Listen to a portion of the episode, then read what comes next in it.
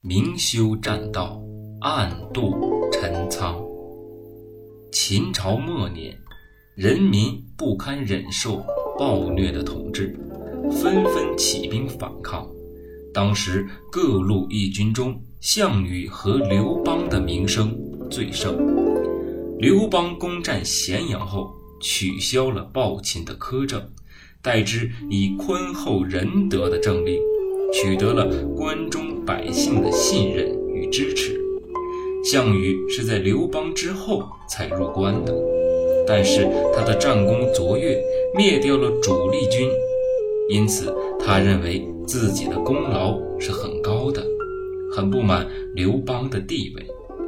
项羽以诸军领袖自居，称西楚霸王，建都彭城，并大封诸侯。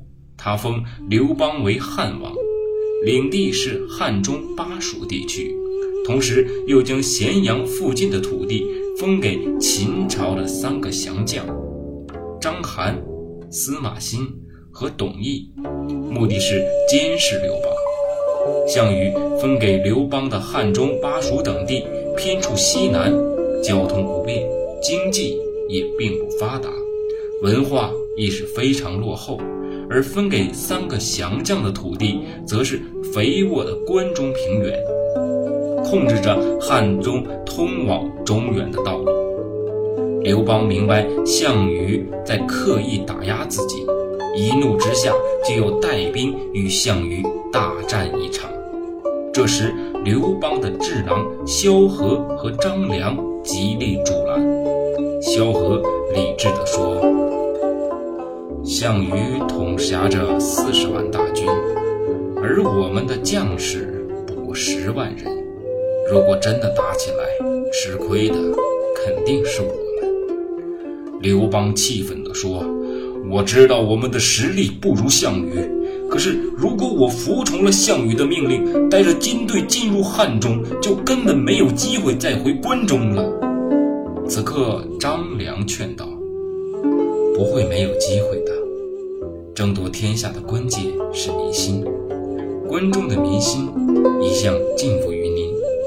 即使您到了汉中，只要您奋发有为、选贤任能，必然能重新夺取关中。刘邦考虑良久，也想不出更好的策略，只好按他们的建议行事。到了四月份，刘邦率领手下将士启程前往汉中。那时汉中只有一条对外的通道，这条道路穿过无数高山险谷，其中有很多条道路都是用木板修成的栈道，每次仅能容下单人单马而通过。张良向刘邦提议，等大军通过后，立刻烧掉栈道，以表示自己绝无返回之意，从而解除项羽的戒心。刘邦的军队刚出发，项羽就派人一路尾随。数日后，他收到密报，说刘邦放火烧了栈道，已到达汉中。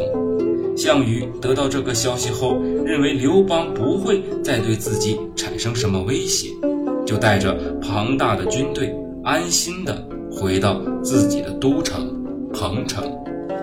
面对刘邦刚稳定下来之后，就开始为日后离开汉中做相关准备。他一方面根据萧何的举荐，任用军事奇才韩信为大将军。另外一方面，积极训练军队，筹备军需物资。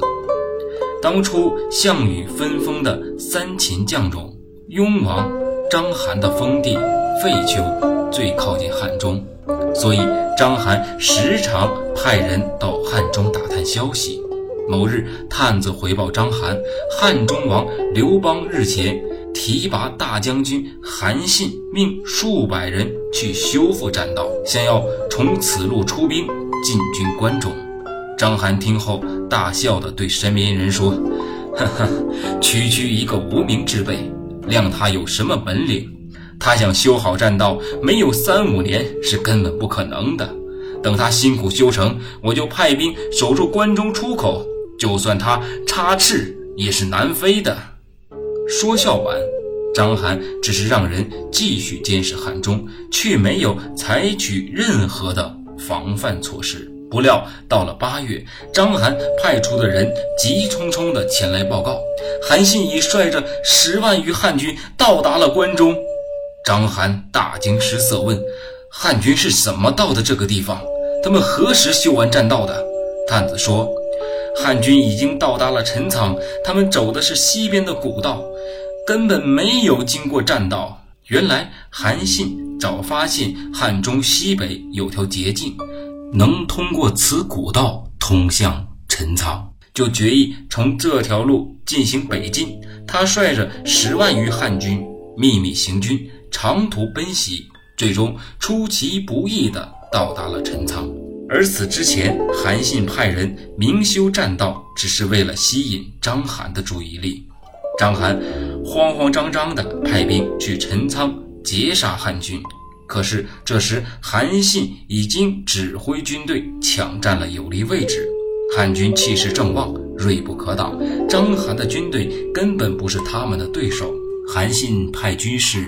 挥军东征，关中的百姓都自发接应汉军，汉军节节胜利，先后降服了雍王章邯、塞王司马欣和狄王董翳。